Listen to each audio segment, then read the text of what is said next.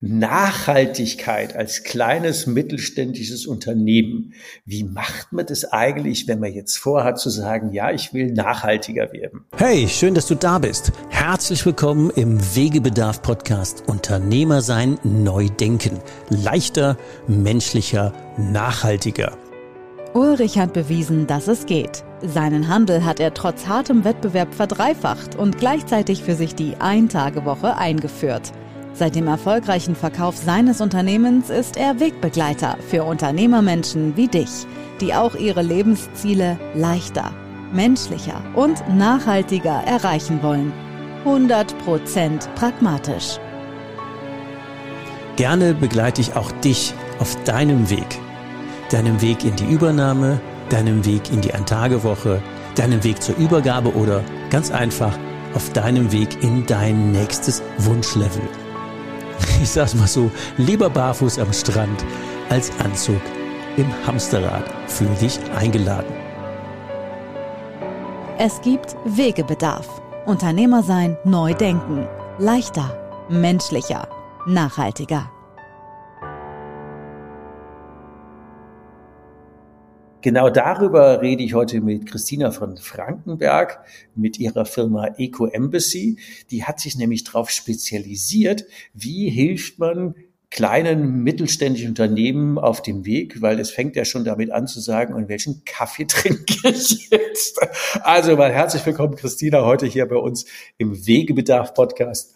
Unternehmer sein leichter, menschlicher und nachhaltiger gestalten. Und heute gucken wir mal auf den Aspekt nachhaltiger. Herzlich willkommen im Podcast. Vielen lieben Dank, lieber Ulrich. Schön, dass wir heute die Zeit miteinander verbringen. Wenn Menschen über Nachhaltigkeit reden, dann haben ja zehn Menschen ungefähr 37 Meinungen.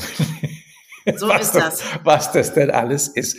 Und bevor wir mal äh, gucken, was kann man denn tun oder wie kann man sich ähm, denn vorbereiten und seiner gesellschaftlichen Verantwortung nachkommen, lass wir mal überlegen, was verstehst denn du eigentlich unter, so wie ihr das macht, unter Nachhaltigkeit? Ja, das ist vollkommen richtig, wie du es sagst. Es gibt unheimlich unterschiedliche Interpretationen. Für jeden ist Nachhaltigkeit was anderes. Und man kann sich letztlich diesem Thema von den unterschiedlichsten Seiten nähern. Man kann es ganz groß aufziehen und sagen, was ist denn Nachhaltigkeit generell so für die Welt? Und dann könnte man beispielsweise sich mal angucken, was sagt denn äh, eine UN zu dem Thema? Da gibt es die sogenannte Agenda 2030, die ist versehen mhm. mit den, steht im Zusammenhang mit den sogenannten SDGs, den Sustainable Development Goals. Das sind 17 Ziele. Und da wird so ziemlich jedes, ich sage jetzt mal generell gesellschaftliche Thema, Problem, Herausforderung, wie auch immer wir es nennen wollen, ähm, adressiert. Also da geht's vom äh, Hunger beenden in der Welt über Bildung für alle bis hin zum Klimaschutz. Ganz, ganz, ganz, ganz viele Themen werden da ähm, behandelt. Insgesamt 17 Oberthemen und man hat sogar 169 Unterziele nochmal darunter. Okay, so viele. Mhm. Also sehr, sehr viele. Da hat man wirklich was zu tun. Es ist auch sehr komplex, wenn man sich das mal anschaut, weil die Ziele alle ja. voneinander abhängen und letztlich darf man wenn man es mal genauer betrachtet, ja auch nicht ein Ziel fördern und dabei ein anderes in Anführungszeichen verletzen oder schlechter stellen. Also es ist sehr komplex, kann man sich mal angucken, um mal die, ja, die Tiefe eigentlich, die in diesen Themen steckt und diese Abhängigkeit voneinander, die in diesen Themen steckt und was letztlich dann zur sogenannten Nachhaltigkeit führt, wenn man das mal betrachten möchte, dann sind diese Sustainable Development Goals ein sehr tiefer Einstieg. Aber gewöhnlich ist es ja so, dass jeder erstmal für sich privat die Überlegung hat, was könnte denn nachhaltig sein. Und ich glaube, gerade heutzutage ist so die gängigste Verbindung mit diesem Wort oder das Bild, das in deinem Kopf entsteht, mhm. ist erstmal Umweltschutz, Klimaschutz, Grün, generell äh, grüne Dinge. Ich nenne es mal so. Mhm. Das ist, glaube ich, noch die verbreitetste. Und auch da gibt es natürlich wieder Abstufungen. Was ist für wen grün und was kann überhaupt grün und nachhaltig sein? Was kann ökologisch sein? Auch vor allem im, im privaten Umfeld zuallererst mal. Ich glaube ja, viele Leute haben gar nicht so große Ideen, was denn da alles geht. Also ich muss mich immer an der Uni, wenn ich da mal Vorlesungen habe bei der dualen Hochschule, so nebenbei für Spaß, immer wundern, wenn Studenten dann in ihre Bachelorarbeiten oder in ihre Vorträge einbauen. Ja, wäre ja nachhaltig, weil jetzt würden wir ja statt Papier äh, mit digitalen Medien arbeiten. Aber das ist mhm. definitiv alles was ihnen einfällt. Mhm. Ja, genau. Ein wenn, kleiner Aspekt, besser wie nichts. Besser, Aber, ja, wobei ja. Ich, ich weiß auch nicht, wie viele Bäume man hätte fällen können, um das eine iPad zu ersetzen oder andersrum, wo dann der ökologische Fußabdruck ist, weiß ich nicht. Aber das offenbart ja ein Stück weit das Dilemma, was ihr mit Eco Embassy ja lösen könntet oder was ja auch dein Antrieb ist. Ja. Bevor wir nachher zu deiner Geschichte kommen, Eco Embassy hört sich ja an wie ähm, Öko-Botschafter. Kann das so, ist das so gemeint?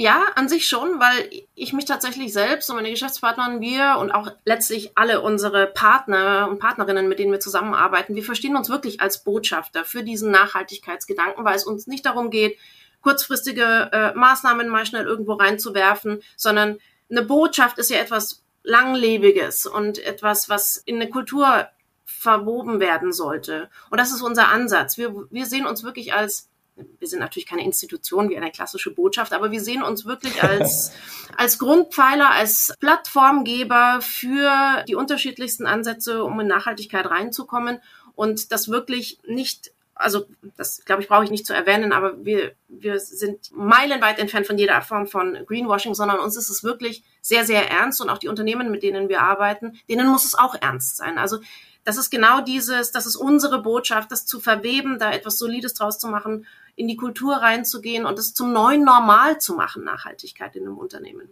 Das ist ein guter Punkt, man meint es ernst. Also wenn ich jetzt als, ich nehme mal jetzt mal mich, so eine One-Man-Show.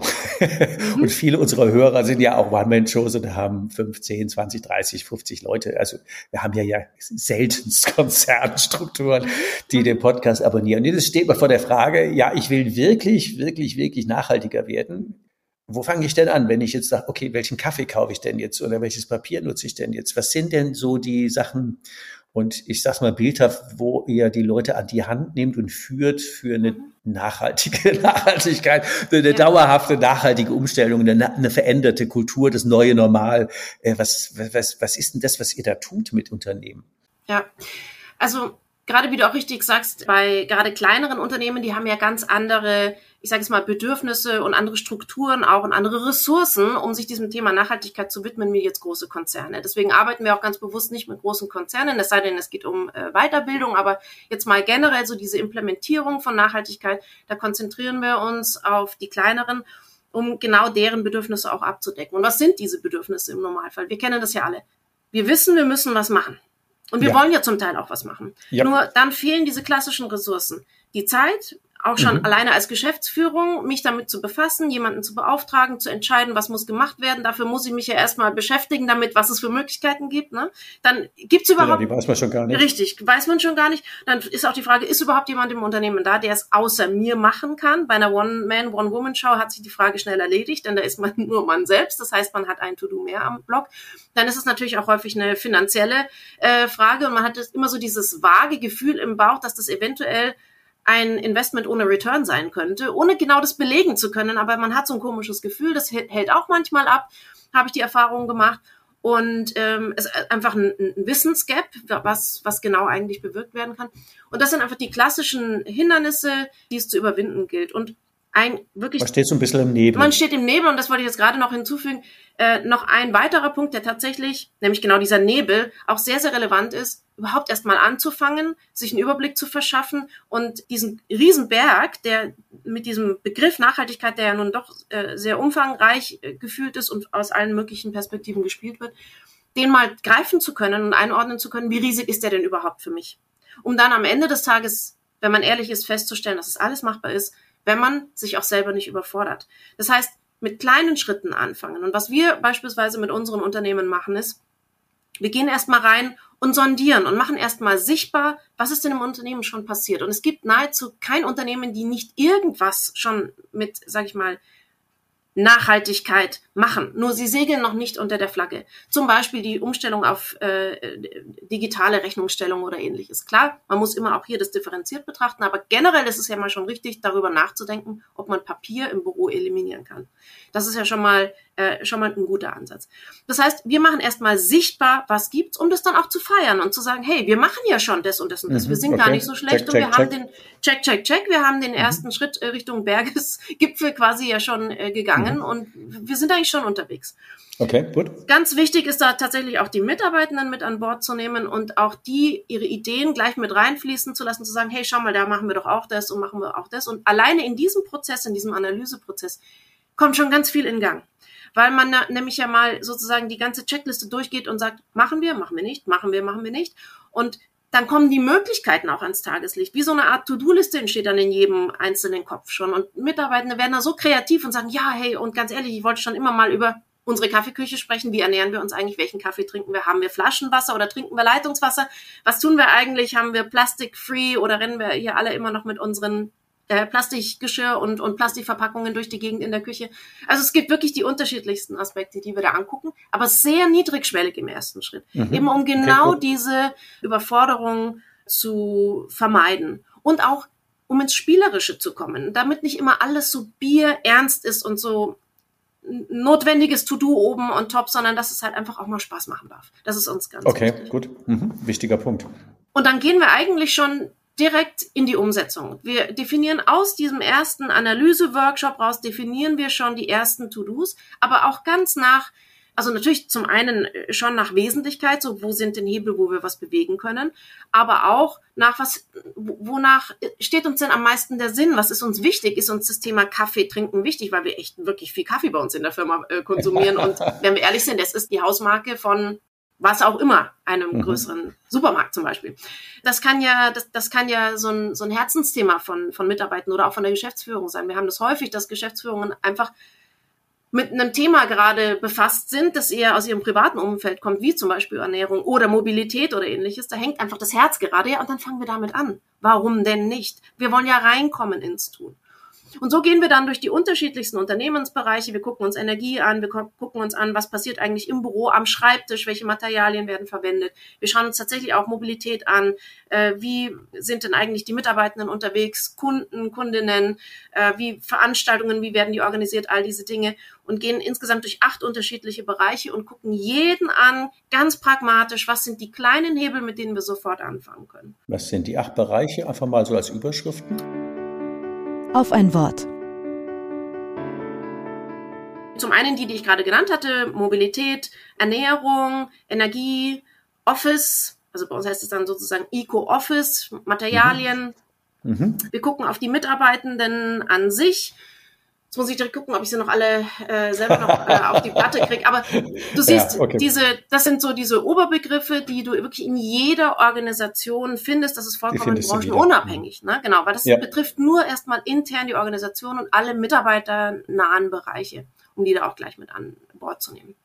Und dann schrauben wir uns in den größeren Plan ne? und schauen, wie kommen wir jetzt, wie machen wir einen Schuh aus den Dingen. Mhm.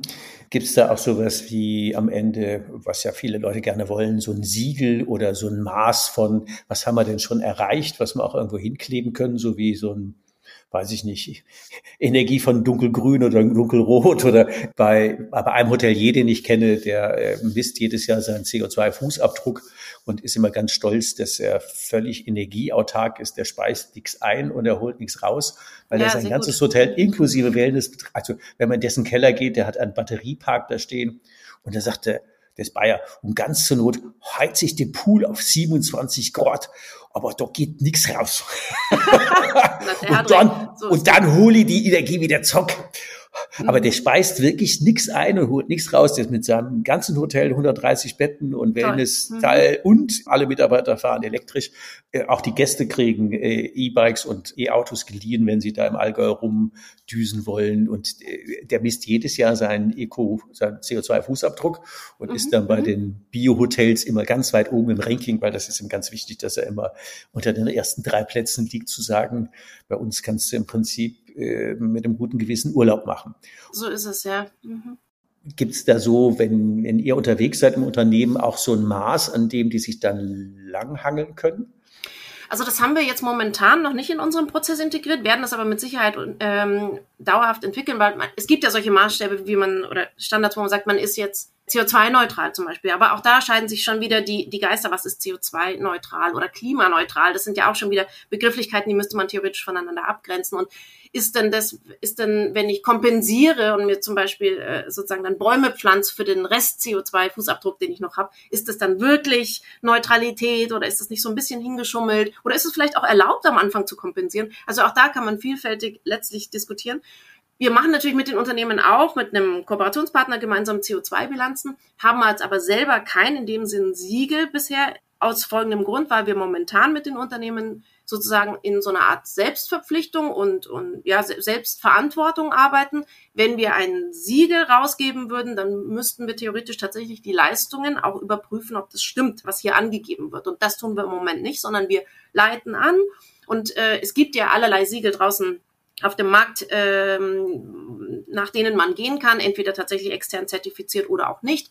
Das sind dann quasi Standards, die nur Rahmenwerke darstellen und Empfehlungen darstellen. Da kann man sie auch hinführen und hinbegleiten, theoretisch, aber einen eigenen, wie gesagt, haben wir bisher, einen eigenen Standard haben wir bisher noch nicht ähm, entwickelt einzige Ausnahme, wo wir gerade tatsächlich schon dran sind. Wir haben jetzt äh, gerade ein neues Projekt auf die Straße gebracht, nämlich für Friseursalons. Also eine, ah ja, genau. Mhm. Genau, eine, ein, ich, das, man kann ja gar nicht sagen, dass es eine Nischenbranche ist mit über 80.000 Friseursalons in Deutschland alleine. Nicht wirklich. Ähm, richtig. Und äh, da werden wir es tatsächlich so machen, dass wir äh, hier die Aussagen, die in dieser Analyse, die die selber für sich machen können, die Saloninhaberinnen, ähm, dass wir da gewisse Nachweise dann verlangen und dann tatsächlich auch ähm, einen, also eine drei Kategorie äh, oder drei Stufen, sage ich mal so, die dann erreichbar sind. Das Projekt heißt Salon mit Sinn und dann hat man hier den, äh, den Sinnsucher und äh, den Sinneswandler und den Sinnstifter am Schluss. Und da haben wir dann schon da haben wir dann schon, äh, schon unterschiedliche Abstufungen. Aber wie gesagt, da muss man natürlich auch mal dahinter gucken als Anbieter, ist das auch so, wie das angegeben wird, einfach der Fairness den anderen gegenüber. Ja, es hat ja immer auch so ein, äh, wie heißt es, nicht nur den, den Challenge-Charakter zu sagen, ich will da wo auch immer im, im, ersten Drittel oder bei den ersten zehn Prozent oder so liegen, sondern es hat natürlich auch wie ein Tacho ein Maß zu sagen, ich will hier 50 fahren, weil er 50 erlaubt ist. Und was zeigt mir denn an, dass ich innerhalb meiner, meiner, äh, meines Anspruchs fahre? Jetzt bist du ja nicht von Natur aus Eco-Embassy. Was treibt Richtig. dich denn an, da das zu tun? Und wie ist es denn dazu gekommen, dass du jetzt von deiner Historie aus, das, die ist mhm. ja eigentlich eine ganz andere, dass du da gelandet bist? Ja. Tatsächlich bin ich nicht äh, ursprünglich als Eco Embassy geboren, sondern ich bin eigentlich äh, als klassische BWLerin mit aufgestellten Kragen sozusagen äh, erstmal mhm. in meinen Berufsweg äh, gestartet. Aber der Ursprung von allem, der ist tatsächlich mehr wie 30 Jahre her. Ich hatte ein Schlüsselerlebnis, da war ich zwölf Jahre alt, 1991. Jetzt kann man sich ausrechnen, wie alt ich heute bin.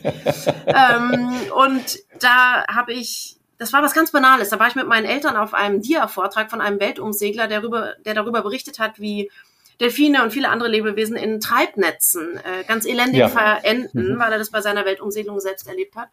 Und ich sehe mich heute noch, als wäre es gestern gewesen, in dieser Stuhlreihe sitzen mit meinen Eltern und ich war total schockiert. Und das war der Moment, in dem ich für mich entschieden habe, wenn ich mal groß bin sozusagen, mhm. dann möchte ich der Welt Ad 1 etwas zurückgeben von dem Glück, das ich hatte und auch nach wie vor habe. Und ich möchte einfach dazu beitragen, mit all dem, was mir mitgegeben wurde, die Welt zu einem bisschen besseren Ort zu machen. Gutes Vorhaben. Und mhm. Ja, und äh, nach meiner Schulzeit ging es natürlich dann um die Berufswahl, was möchte ich mal werden. Und damals hat es ja auch noch nicht so viele, sag ich mal, Umweltschutz- und Klimaschutzberufe und auch ähm, Studiengänge gegeben. Und dann habe ich tatsächlich BWL studiert zum Entsetzen meiner, äh, meines Umfelds, weil jeder so, du in BWL, okay.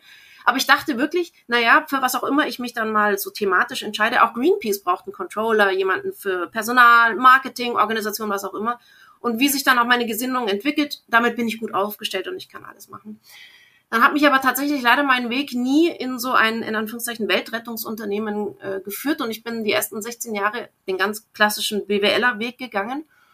Und als ich dann 40 geworden bin, habe ich mir gedacht, Menschenskinder, ich habe jetzt gerade den Zeniert bei meinem letzten Arbeitgeber ähm, überschritten und möchte da mich verändern. Eigentlich wollte ich ja mal die Welt retten. Und wenn ich sie jetzt nicht langsam mal rette, dann wird es wahrscheinlich auch nichts mehr.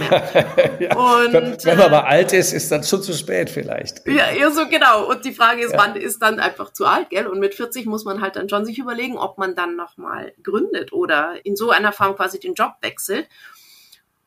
Und ich habe aber dann trotzdem gesagt, gut, ich springe jetzt nochmal ins eiskalte Wasser und ich gründe jetzt einfach mein eigenes Unternehmen. Ich hatte eine Idee und bin aber sehr offen, ergebnisoffen damit reingegangen, habe gesagt, ich möchte einen Marktplatz bauen für kleine mittelständische Unternehmen und möchte denen genau solche ökologisch wertvollen Lösungen, also sprich Produkte wie einen, wie einen zum Beispiel einen äh, ökologisch angebauten Kaffee oder den Wasserspender fürs Büro oder was auch immer, ganz viele unterschiedliche Dinge, die möchte ich die Anbieter vorher prüfen und denen dann gerade kleinen und mittleren Unternehmen sozusagen dann vermitteln auch, weil die ja eben keine Zeit haben, sich damit zu befassen, was ist jetzt der richtige Kaffee, was ist das richtige Papier, was ist das richtige, welches ist der richtige Stromanbieter, was ist der Unterschied zwischen grünem Strom und echten grünen Strom. Damit kann man sich nicht in jedem Detail äh, befassen nee, als Unternehmen. Ausgeschlossen. Es ist ausgeschlossen und das heißt, auf diesem Marktplatz hätte man dann alles finden können, was man braucht. Wir haben dann aber im Laufe der Zeit festgestellt, dass der Markt noch nicht ganz so weit ist, dass Unternehmen sich, gerade die kleineren, nicht einfach auf diesem Marktplatz bedienen, sondern dass denen man erstmal zeigen muss, was es für äh, Potenziale in ihrem Unternehmen gibt. Und das ist genau das, was wir jetzt tun. Wir analysieren erst und gehen dann in die Kreativität und sagen, was könnt ihr alles unternehmen in eurem, äh, in eurem Betrieb mit euren Mitarbeitenden gemeinsam? Und dann kommt und dann da ist da eigentlich wieder der Marktplatz sozusagen. Und dann vermitteln wir aber auch direkt in die einzelnen definierten Bereiche die Anbieter rein. Und so bin ich zur Eco Embassy gekommen und das ist das tatsächlich, was ich heute tue. Ich bin auf der einen Seite mit der Eco Embassy eine kleine Unternehmensberatung, aber auf der anderen Seite sind wir auch Vermittlung, um genau diesen Weg dorthin so einfach wie möglich zu machen und so viel Zeit wie nur irgend möglich den Unternehmen zu sparen. Das hört sich ja sehr sympathisch an, wenn man es im Nebel an die Hand genommen wird und kriegt dann am Ende noch die Empfehlung zu sagen, guck mal, das sind fünf geprüfte Kaffeesorten und sieben Papiersorten, sucht er da was aus oder hier, genau. guck mal, so geht das und da ist der ähm, Ökostromanbieter und mit dem kannst du bei E-Mobilität reden. Das genau. ähm, nimmt einem ja einen Haufen Last von den Schultern und deswegen fand ich das ja auch so sympathisch, als du das äh, unserem ersten Gespräch erzählt hast, zu sagen, ja, cool und ähm, deswegen finde ich auch die Botschaft jetzt an, an uns hier zum Thema Unternehmer sein, neu denken. Wir haben da eine andere Verantwortung. Und wenn uns die nicht so schwer fällt umzusetzen oder wir kriegen jemand einfach mit Erfahrung, mit Expertise an die Hand. Ähm, deswegen finde ich, das muss einfach auch in die Welt. deswegen aber unser Podcast. Ja, es ist, ist die, es ist die Welt ja größer als unsere Büros und unser normales Sein. Und Eco Embassy ist ja auch nur, ähm, in Anführungszeichen, nur positiv gemeint, konzentriert auf diese ökologische Umsetzung. Du hast eben über die 17 SDGs gesprochen und wenn ich es richtig im Kopf habe, hast du jetzt auch noch eine Zusatzausbildung gemacht in Richtung Gemeinwohlberaterin. Und da macht es wahrscheinlich Sinn, zwei Takte zu erzählen, was ist denn eigentlich Gemeinwohl und äh, wie weit finden sich denn da die äh, dann auch größeren Aspekte für die Gesellschaft wieder? Ja. Was, was ist denn Gemeinwohl? Ja, also das ist vollkommen richtig. Die Eco Embassy konzentriert sich in erster Linie jetzt mal auf die Umweltschutz- und äh, Klimaschutzthemen. Aber Nachhaltigkeit an sich ist ja viel mehr. Da gehört ja, wenn wir mal dieses Konzept der drei Säulen nehmen, dann haben wir Ökologisch. die ökologische Nachhaltigkeit, mhm. genau, die soziale Nachhaltigkeit, aber auch die wirtschaftliche, die ökonomische, die ökonomische genau. Mhm. genau, Nachhaltigkeit. Und die muss gleich, die, diese, diese Aspekte müssen gleichwertig bedient werden. Und für mich war immer wichtig, nicht nur diese eine Säule zu spielen, sondern ganzheitlich zu denken. Und ich habe mir verschiedene Modelle angeschaut, verschiedene Standards angeschaut und habe mich am Ende für die Gemeinwohlökonomie entschieden, mich da auch weiterzubilden und das jetzt auch in, in die Unternehmen zu tragen, weil die Gemeinwohlökonomie zum einen ein hervorragendes Rahmenwerk darstellt und diese ganzen Bereiche, ich sage es mal flapsig, abklappert äh, im sozialen und im ökonomischen Bereich über eine sogenannte Matrix, die Gemeinwohlmatrix, wo wir uns wirklich ganz systematisch die Unternehmensbereiche angucken, zu, auch zu, zu solchen Themen wie Menschenwürde, wie Transparenz und Mitbestimmung, aber eben auch ökologische Themen. Also es wird alles durchgegangen, mit den sogenannten Berührungsgruppen immer abgeglichen. So was macht zum Beispiel Menschenwürde in der Lieferkette, Menschenwürde, aber auch bei uns selber am Arbeitsplatz, auch wenn wir nur eine One-Man, One-Woman-Show sind. Wie gehen wir mit uns selbst am Arbeitsplatz um? Ja? Okay. Ähm, dann auch die, das gesellschaftliche Umfeld, wie, wie ist unser Verhältnis zu unseren Finanzpartnern, wo haben wir unser Geld angelegt? Also es ist unheimlich vielfältig und ähm, es ist ein, die Gemeinwohlökonomie ist ein Standard, der auch extern dann auditiert wird. Das heißt, man schreibt einen Bericht und Gemeinwohlbilanz. Ähm, Mhm. Eine Gemeinwohlbilanz, ganz genau, die am Schluss nach, dem, äh, nach der Auditierung mit einem Zertifikat versehen wird und dann auch hier eine Punktezahl vergeben wird, wie viel man in diesen einzelnen 20 Matrixfeldern sozusagen schon erreicht hat. Und da geht es auch gar nicht darum, das Maximale und die maximale Punktzahl zu erreichen, sondern es geht einfach darum, genau das, was wir vorhin besprochen hatten, diese Weiterentwicklung, diese Verbesserung transparent zu machen, für einen selber auch. Und dann erstmal zu gucken, wie es mein Ist-Zustand und dann aber in jedem Bereich zu sagen, kann ich hier, will ich hier und wenn ja, was möchte ich hier verbessern, was sind meine Ziele fürs nächste Mal und sich dann so quasi auch in diesem, bei einer Rezertifizierung dann immer weiter zu verbessern. Und das gefällt mir an der Gemeinwohlökonomie ganz besonders gut. Zumal auch ähm, ich vielleicht auch an der Stelle eine Buchempfehlung aussprechen möchte, nämlich von dem quasi Begründer der Gemeinwohlökonomie, Christian Felber. Der hat ein Buch geschrieben mit dem naheliegenden Titel Gemeinwohlökonomie. Und das genau. äh, kann ich nur empfehlen, weil das zu lesen war für mich, das ist jetzt ein bisschen pathetisch, aber wie Balsam auf die Seele.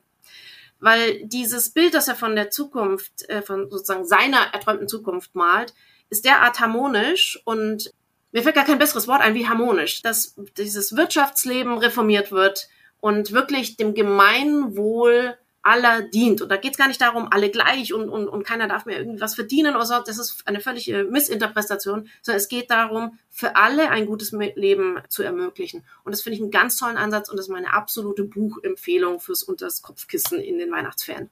Gut, dass du das sagst, weil ich hätte nämlich genau an der Stelle jetzt eingehakt zu sagen, wir sollten eine Buchempfehlung geben, aber genau dieses Buch, also ich werde es natürlich verlinken, da könnt ihr gucken, wo er das besorgt. Was mir da extrem gut gefallen hat, es gibt ja bei uns im Artikel 14 des Grundgesetzes den Punkt Eigentum verpflichtet und muss dem Gemeinwohl dienen. Gesellschaftlich gesehen äh, ist, ist es aber gerade sehr viel Eigenwohl, Bilanzoptimierung, Ertragsoptimierung und wenig Gemeinsinn. Und was mir bei dem Buch am besten gefallen hat, war, Angeblich ist es so, wenn man, wenn man ähm, Christian Felber ist Österreicher, wenn man die Österreicher fragt und die Deutschen fragt, zu sagen, braucht man irgendwie was Neues in der Gesellschaft, dann würden angeblich 88 Prozent der Deutschen und 90 Prozent der Österreicher sagen, jo, wir brauchen da was Neues. Mhm. Und aber zwar schon länger halt, sagen die das auch, ja. Aber wir, wir wissen halt nicht was. Und äh, als Diskussionsvorschlag, und das fand ich sehr basisdemokratisch und wie du es eben sagst, harmonisch, ein Bild zu sagen, wie könnte es denn anders sein, weil die ganz anderen, die anderen großen Systeme, die wir alle die letzten Jahrhunderte ausprobiert haben, die sind ja alle mehr oder weniger gescheitert oder wir sind mhm. ja gerade auch mitten dabei, das mit unserem jetzt aktuellen System zu tun. Und es gibt ja wenig erprobte Alternativen. Und ein Gedankengang gefällt mir ja besonders gut, dass wenn man möglichst viel fürs Gemeinwohl tut, interessanter Ansatz auch für Leute ökonomisch gesehen, dass man dann auch weniger Steuern zahlt, weil man sich das verrechnet, weil man ja Aufgaben für die Gesellschaft übernimmt, für die normalerweise denn der Steuerzahler, die, der Staat, wie auch immer gesorgt hätte. Und die Vermischung zwischen ich übernehme Verantwortung und kriege das auch honoriert, äh, bis hin zur Null Steuern, wenn ich ganz viel tue. Das finde ich eine extrem gute Perspektive, weil sich dann anderes Verhalten lohnt. Also ich finde wirklich auch Buchempfehlung kann ich 100 Prozent unterstreichen nicht alles, was im Buch steht, wird man gut finden. Aber alleine, alleine der Gedankengang zu sagen, äh, es ist mal eine andere Position. Und er schreibt ja selber, das ist ein Diskussionspapier, das ist keine Wahrheit. Also von daher, wenn ihr das Buch kauft, was eine dringende Empfehlung wäre, wenn ihr euch damit beschäftigen wollt, ist es quasi Pflichtliteratur. Es äh, gibt, glaube ich, auch nichts ersatzweise ähm, anderes. Dann wäre das schon mal gut.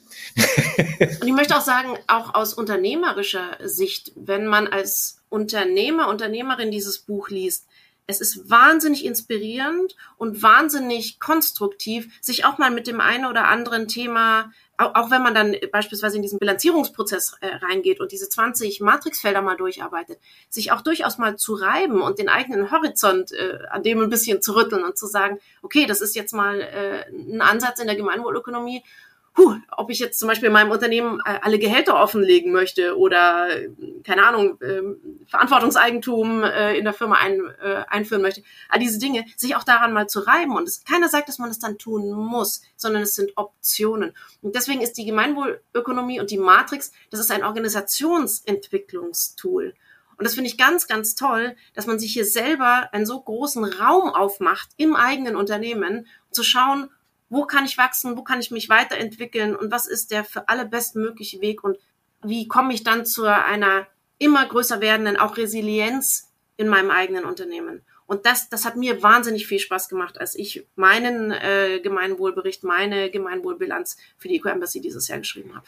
Also es gibt ja ein paar Firmen, die veröffentlichen. Es gibt auch einige, die zum Beispiel ähm, als Tochtergesellschaft der eigentlich eine Niederlassung der GLS Bank gibt es in Österreich ja die Gemeinwohlbank äh, mit Lizenz der GLS Bank, aber es ist eine Filiale, aber die Gemeinwohlbank gibt es, die diese Dinge vorantreibt.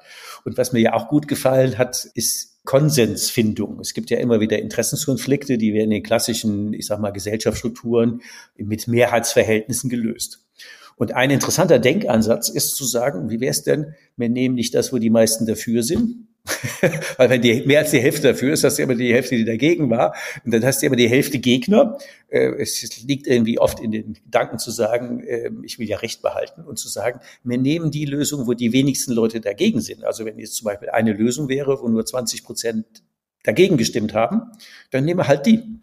Ja. Weil da haben wir nicht 50 Prozent Verlierer sondern in, in, deren Kopf, sondern vielleicht nur 20 Prozent. Und damit haben wir ja das zum Thema Konsens und zum Thema äh, können wir uns darauf als einigen als Kompromiss. Also der hat ganz interessante Denkansätze, die ähm, wirklich ja völlig anders sind, wie wir im normalen Wirtschaftsleben denken. Und von daher ist es schon eine große Bereicherung. Ähm, mit Blick auf die Uhr, jetzt haben wir einen kleinen Ausflug gemacht in die Eco Embassy. Wir wissen, dass wir aus dem Nebel an die Hand genommen werden können. Wir haben einen großen Blick ähm, darauf zu sagen, ja, für gesellschaftliche Veränderungen, denen wir uns ja stellen müssen, hätten wir vielleicht doch mal den einen oder anderen Gedanken als Diskussionsbasis und auch Messbarkeiten. Und wenn wir jetzt äh, ganz konkret morgen, nee, am besten heute, am besten gestern anfingen wollte zu sagen, so ich mache jetzt, ähm, ich ich leite jetzt mal einen Beitrag in Richtung Nachhaltigkeit. Ähm, was wären denn drei Tipps von dir zu sagen, damit kannst du sofort, subito, gleich gestern, am besten heute noch anfangen? Das wäre noch wichtig. Am einfachsten ist natürlich, wenn man äh, äh, zurückspringt in, sozusagen in die ökologische Nachhaltigkeit, weil da, gibt es so viele kleine äh, einzelne Hebel, die man sofort betätigen kann, ohne großen Aufwand. Es beginnt wirklich, und das ist im Übrigen auch ein gar nicht zu unterschätzender Hebel in den Unternehmen, wirklich zu gucken, welchen Stromanbieter habe ich. Ist das echter Grünstrom oder ist das wieder irgend so ein Gemisch, wo grün gelabelt ist, aber es ist tatsächlich nicht das Optimum? Das ist ein großer Hebel in vielen Unternehmen. Da kann man sofort drauf gucken. Das zweite ist wirklich so Kleinigkeiten wie ähm, mal so eine Schnitzeljagd durch die Kaffeeküche zu veranstalten und zu sagen, was habt ihr denn für Wünsche? Ähm, was haben wir denn für einen Kaffee? Wie sieht's denn generell mit unseren Getränken aus? Solche Dinge. Das kann man ganz easy machen. Das kann man auch mal als kleines Teamding machen, weil das betrifft auch jeden privat zu Hause, das Thema Ernährung und generell. Das kann man sofort umsetzen. Und was auch etwas ist, was man sofort machen kann, ist mal einen Blick in, sofern man es hat, wenn man, wenn es nicht schriftlich besteht, dann hat man es irgendwie im Kopf, so quasi die Reiserichtlinie eines Unternehmens. Das heißt, wie bewegen wir uns eigentlich? Ja, auch. Fliegen wir viel? Wie unterstützen wir unsere Mitarbeitenden? Wird nachhaltige Mobilität irgendwie gefördert, incentiviert? Oder ist immer noch der SUV äh, sozusagen das Ziel äh, eines jeden, den mal als, äh, als Firmenwagen zu bekommen? Da dürfen wir uns auch mal an die eigene Nase fassen, weil ein größeres Auto zu fahren hat natürlich Komfort, da nehme ich mich nicht aus. Aber muss das sein, speziell dann auch im Umfeld des Betriebes? Da gibt es viele Möglichkeiten umzustellen. Und das sind kleine Hebel. Das sind wirklich kleine Hebel, mit denen man, die man schnell umsetzen kann, aber mit denen viel geholfen ist, wenn man das mal hochmultipliziert auf die vielen kleinen und mittelständischen Unternehmen in Deutschland lieber mal unvollständig anfangen, wie perfekt zögern, ist ja an der Stelle absolut, auch ein, absolut. Ein, ein, guter Satz, der, der mir immer gefällt, ähm, weil ganz viele Leute zögern und zaudern und sagen, und wenn dann, und ich bin ja, ja, wenn ich also alleine mache das und so, und ich trenne den Müll und die anderen schmeißen es wieder zusammen und ich kaufe den Käse unverpackt, ohne, keine Ahnung, auf 50 Gramm Käse, 100 Gramm Plastik. Das sind ja so viele Sachen, wo man mit äh, minimalstem Aufwand, auch finanziell minimalstem Aufwand, auch eher im Gegenteil, also äh, viele Dinge werden, gerade Bioladen im Moment, die Preise sind ja fast normal geblieben, mhm. weil die ja gar nicht am Kunstdünger hängen. Ähm, also ich habe mich gewundert, ich sage, wir reden ja alles von teuren Preisen. Ich kaufe vielleicht immer zu teuer Bioladen. Ja, ähm, ja, aber ja. die Preisveränderungen, die sind wirklich erstaunlich. Also äh, mittlerweile ist Rewe kon konventionell oder was auch immer teurer als Bioladen schon immer. Und das ist und auch da sind so Aspekte, wo man, wenn man mit Kleinem anfängt, mal gucken, mit wenig Aufwand viel bewirken. Ich glaube, da haben wir einen guten Punkt. Und natürlich werden wir deine Show, in den Show Notes dann, dann Link zur Eco Embassy, natürlich das Buch von Christian Felber verlinken. Und natürlich einladen zu sagen, komm, was bewegt euch denn an der Stelle? Brauche ich da noch Support? Ich hätte gerne, also fühlt euch eingeladen, die Christina zu kontaktieren. Ich kann den Kontakt gerne herstellen, ihr könnt mir das auch schicken. Also das ist alles gut. Ähm, die Adresse, die ihr habt, äh, meldet euch einfach mit den Dingen, die euch an der Stelle bewegen. Und da kann man nach Wegen, nach Webinaren, nach Austausch gucken, wie man denn gemeinsam nach vorne kommen. Christina, ich sage erstmal ganz, ganz herzlichen Dank für die Insights in dein Leben. Aber vielleicht sollte man doch einstimmen, habe ich fast vergessen. Das ist ja, äh, wenn man nach vorne guckt, es wird dich ja der Weg nach China führen. Und äh, Eco Embassy ja. ist ja erstmal in Deutschland. Wie geht es denn da weiter? Eine berechtigte Frage, die nicht nur mich, sondern natürlich auch mein Umfeld äh, umtreibt. Ist ein großer Move, äh, für drei Jahre ja in eine völlig fremde Kultur zu gehen. Aber ich werde die Eco Embassy dort ähm, in Anführungszeichen ganz normal weiterführen. Die einzige äh, Anormalität, die wir haben werden, ist, dass wir einfach sechs Stunden Zeitunterschied haben. Aber die Perspektive der Eco Embassy war vom ersten Tag an ein digitales Unternehmen zu sein. Das heißt, äh, von überall auf der Welt letztlich remote, wie man heutzutage so schön sagt, das Unternehmen zu führen und auch die Beratungsprojekte und die Produktentwicklung alles von dort aus weiterzuführen. Und ich bin ja ein gnadenloser Optimist, sage ich immer, und ich freue mich darauf, weil man weiß nie, welchen Menschen man dort wieder begegnet äh, in einem ganz anderen Kosmos und was die wieder für Inspiration ins Unternehmen reintragen. Ja, da freue ich mich drauf. Deswegen wollte ich die, die Botschaft noch loswerden, weil klar, der Mann geht beruflich bedingt äh, nach, nach China und bevor man die Familie auseinanderreißt, geht er natürlich mit. Und das ist ja möglicherweise für den einen oder anderen Solopreneur, Preneure, wie die so schön heißen, Katastrophe. Oh Gott, wie mache ich das in meinem Unternehmen? Und ich habe da gerade erst frisch gegründet und so lange bin ich schon gar nicht auf dem Markt und fällt mal alles zusammen. Und den Mut zu haben und die Zuversicht zu sagen, nee, wieso ist da alles gut? Haben wir von vornherein so konzipiert, funktioniert von Timbuktu oder von Shanghai oder von wo auch immer. Ähm, ja. Und das ist ja auch ein wichtiger Punkt, glaube ich, in der modernen Welt zu sagen, wenn die Botschaft stimmt, ist es doch egal, von wo die kommt. Und die, so den, den, Support kann man doch von überall leisten und brauchen tut es eigentlich auch jeder. Das ist richtig und man muss halt auch sagen, ich setze damit einen Lebenstraum um. Ich möchte schon ganz, ganz lange im Ausland mal leben und jetzt hat sich die Gelegenheit geboten und die ergreifen wir jetzt. Und das gehört für mich auch dazu, dass Unternehmertum einem nicht äh, sozusagen einen Strich durch Träume macht. Und es ist immer die Frage, was man selbst draus macht. Und dann muss man es möglich machen. Und vielleicht verändert sich die Eco Embassy ein Stück weit. Aber das ist auch in Ordnung. Ich lasse es auf mich zukommen. Ich freue mich drauf. Haben wir einen schönen Schlusssatz, der, ich zitiere mich ja da mal gerne, gerne selber. Die, die beste Art, die Zukunft vorauszusehen, ist die selbst Betonung auf aktiv zu gestalten. Und das machst du ja gerade. Und auf dem Weg wünsche ich dir natürlich alles, alles Gute und freue mich, wenn ihr, wenn ihr mit uns in Kontakt kommt und äh, möglichst viel von dem, was wir heute in der Folge haben, auch gerne gleich und sofort umsetzt. Also wünsche euch alles Gute, freue mich auf die nächste Folge. Empfehlt sie gerne weiter und äh, freuen uns natürlich über Likes und Kommentare in allen Kanälen. Also macht's mal gut. Herzlichen Dank, Christina, und eine gute Zeit. Vielen lieben Dank, alles Gute. Du hast noch mehr Wegebedarf? Was brauchst du, um dein Unternehmersein leichter, menschlicher und nachhaltiger zu gestalten? Abonniere unseren Podcast, um keine Folge mehr zu verpassen. Denke bitte an eine ehrliche Bewertung der Folge und leite den Podcast gerne an andere Unternehmermenschen weiter, damit sie auch von den Tipps und Ideen profitieren. Magst du mehr von Ulrich haben? Ihn live erleben? Melde dich gerne, wenn du Ulrich für dich als Coach oder Mentor gewinnen magst. Oder wenn du ihn als Speaker, Moderator oder Trainer zu deiner nächsten Veranstaltung einladen magst, um von seinen pragmatischen Out-of-the-Box-Impulsen zu profitieren. Von Unternehmer zu Unternehmer. Auf Augenhöhe. Nutze mich gerne für deinen individuellen Weg als Mentor und schließe dich gerne eine unserer Hike und Strike Jahresgruppen für Unternehmermenschen an. Du kennst ja mein Motto, lieber barfuß am Strand als Anzug im Hamsterrad.